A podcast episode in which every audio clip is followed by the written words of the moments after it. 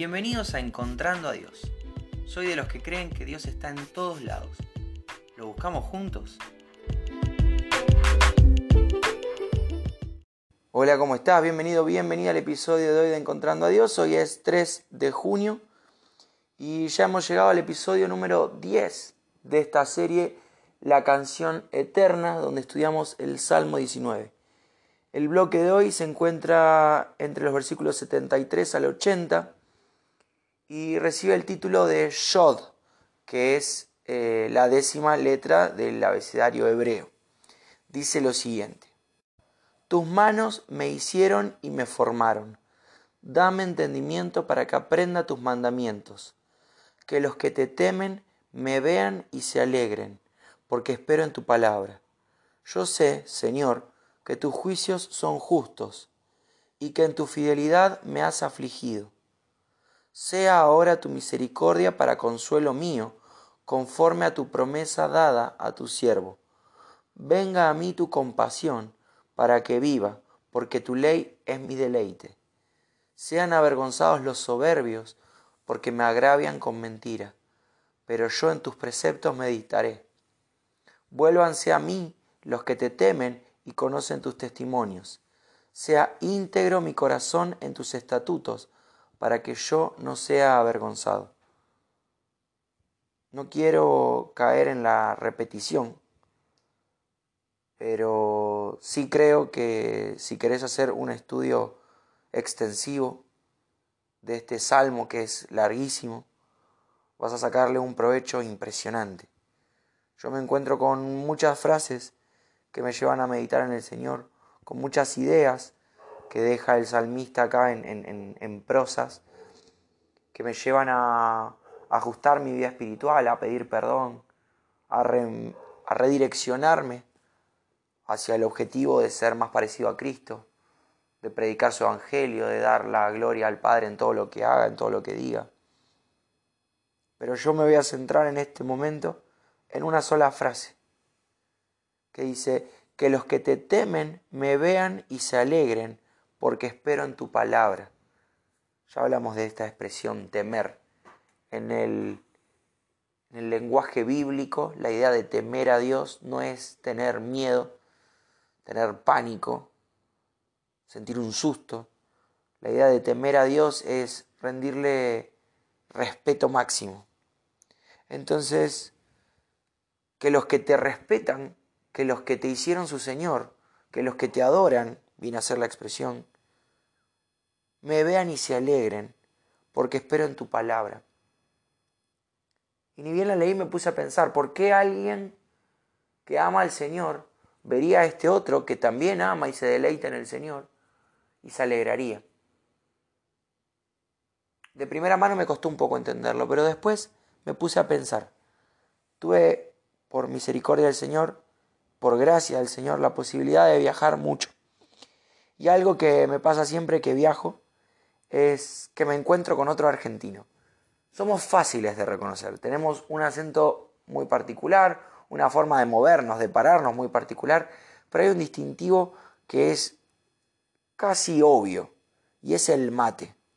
Yo sé que el mate es muy de, de Sudamérica, Uruguay, Chile, Bolivia, sé que toman mate, Paraguay, Paraguay toman un montón de mate. Pero como que si ves a alguien en un viaje, en, otro, en otra parte del mundo y está con un mate, acercale y habla, acércate y háblale. Y el 80% de las veces es argentino. Otra forma de distinguir a un argentino en el mundo es la remera de Messi. Es muy fácil encontrarse, no sé, a mí me ha pasado en México, ver, y este fue el combo mortal, un argentino. ¿Cómo sé que era argentino? Tenía la remera de Messi y estaba tomando mates en México, por la calle.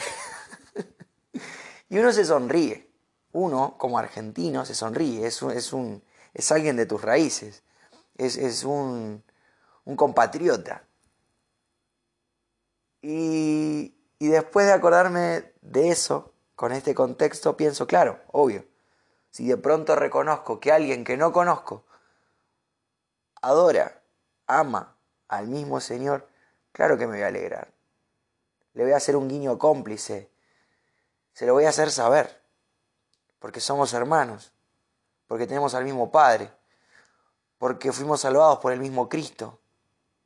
Porque la sangre que cubrió mis pecados es la sangre que cubre sus pecados. Porque a quien yo oro pidiendo auxilio es a quien Él ora pidiendo auxilio. El que me permite entrar a la patria celestial es el mismo que se lo permite entrar a Él. ¿Cómo no me voy a alegrar? ¿Cómo no voy a celebrar con mi hermano que no conozco, pero que tenemos las mismas raíces? Es un compatriota celestial. Y perdóname el ejemplo burdo del mate y la camiseta, pero qué lindo que no sintamos que estamos compitiendo con nuestros hermanos, nos alegramos cuando lo encontramos. Cuando veo a un hermano por ahí, me ha pasado mucho en el auto, de ver el, pececito pegados en, la parte trasera de algunos autos. Y mi primera reacción es a ver cómo maneja el hermanito, a ver si es de testimonio, a ver si pasa en rojo, a ver si me cierra, a ver si deja pasar a, los peatones. En lugar de alegrarme, de decir, mirá, hay un hermano mío en la misma calle. En lugar de tocar una bocina amistosa y saludarlo. Estoy viendo a ver, a ver si hace honor a, esa, a ese pececito. Lo mismo me pasa cuando alguien tiene algún collar con una cruz, alguna remera con la cruz. Uy, este tiene la cruz, pero mira la pinta que tiene. Como compitiendo, como si el otro no fuera digno.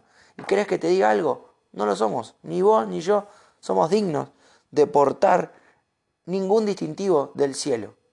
No por nuestros propios méritos, pero por los méritos de Cristo, sí. Somos hijos. Somos voceros del Rey. Somos heraldos. Somos representantes de Dios acá en la tierra. Somos embajadores de Cristo. Solamente por Jesús. Entonces de pronto si me encuentro a alguien que está obviamente en un proceso de santificación igual que yo, que es imperfecto igual que yo, pero que ama al Señor, ¿cómo no me voy a alegrar? No le voy a preguntar a qué iglesia va, a qué denominación pertenece, vení, cambiate a mi iglesia. Pero sí tiene que ser para mí una alegría que en un mundo tan perdido haya más hermanos que están siendo sal y luz que están haciendo la diferencia, que están predicando el mismo evangelio que yo debo estar predicando. Como te digo, siempre hay mucho más. Vuelve a esta expresión que se repite siempre, tu ley es mi deleite, en tus preceptos medito, hay mucho para hablar. Pero yo te quiero compartir esto. Hoy me encuentro a Dios en esta frase que me lleva a pensar qué clase de hermano soy si soy un hermano buena onda o un hermano que se desentiende. ¿Te pasó? Me pasó una vez, una sola vez. Íbamos al mismo club con mi hermano cuando éramos adolescentes y mi hermano es más chico que yo. Y bueno, pasó una situación en el club donde le dije a mi hermano, si haces eso, no te voy a hablar en toda la tarde no te conozco. Y bueno, mi hermano fue, hizo algo que a mí me, avergonzaba y dicho y hecho. Esa tarde me desentendí de mi hermano, de mi hermano de sangre, Manu. Me arrepiento toda la vida, pues yo tendría que haber estado ahí con él. Pero... Pero viene muy bien el caso. ¿Qué clase de hermano espiritual soy? ¿Me hago el tonto? Uy, a este no lo conozco. ¿O me alegro? cuando encuentro a alguien más que fue salvado por el mismo Señor que yo. En esto medito hoy, esto me bendice y te lo quiero compartir. Si Dios quiere, nos volvemos a encontrar mañana.